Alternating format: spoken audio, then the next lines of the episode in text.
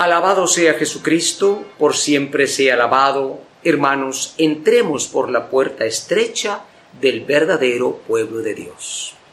Un saludo para todos ustedes en este primer vigésimo domingo del tiempo ordinario, cuando continuamos reflexionando sobre lo que es el pueblo de Dios. Una iglesia que es perseguida, una iglesia que es rechazada, pero es una iglesia que tiene el privilegio de ser el pueblo de Dios, pero al mismo tiempo debe responder a ese privilegio. Por eso hoy eh, se habla de una iglesia donde no hay excepciones, ¿verdad? Recordemos que católico quiere decir universal. Todas las razas, todas las culturas, todas las formas de pensar, media vez no se opongan al Evangelio, pues tienen parte en la iglesia. Es lo que dice el profeta Isaías. Yo voy a reunir un pueblo grande, dice, ¿no? Y en ese tiempo los judíos no les gustaba mucho la idea, porque ellos sentían que eran los herederos exclusivos de la promesa. Por eso dice el Salmo como antífona, el Salmo 116, toma la antífona del final de Mateo. Vayan por todo el mundo y prediquen el Evangelio. Es un salmo de acción de gracias porque en el fondo es un mandato misionero. Nosotros tenemos el privilegio de ser cristianos, pero también de tener ese mandato del Señor a todos los pueblos. Se pide una auténtica misión en el mundo. La carta a los hebreos continúa con esta exhortación excelente, ¿no?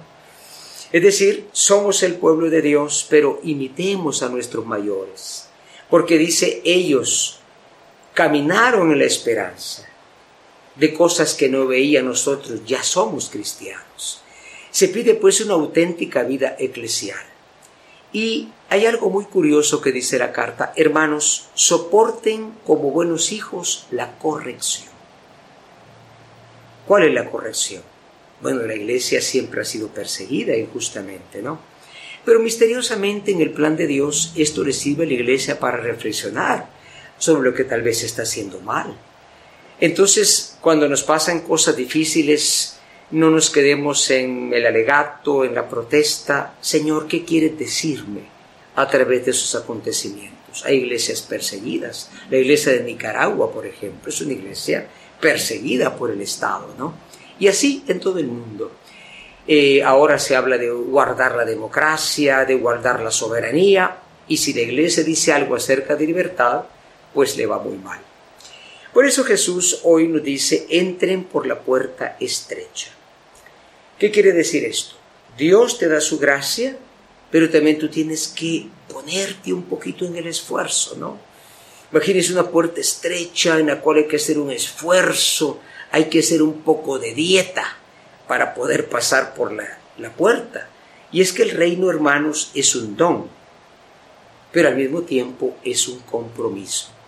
Lo que Jesús dice en esa puerta estrecha es que cuidado con las iglesias de la complacencia, donde nos reunimos a la alabanza, a la adrenalina, todo va a ir bien, y en el fondo las cosas no van bien si no hay justicia en nuestra propia vida, en la comunidad, si no hay paz, si no hay perdón. Entonces la puerta es estrecha, pero está abierta a todos. Repito, Iglesia Católica quiere decir Iglesia Universal.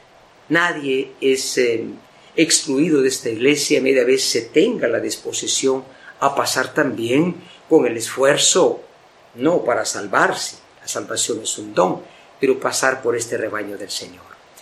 Oremos pues para que haya apertura a la misión. ¿Cuánta gente no conoce a Dios?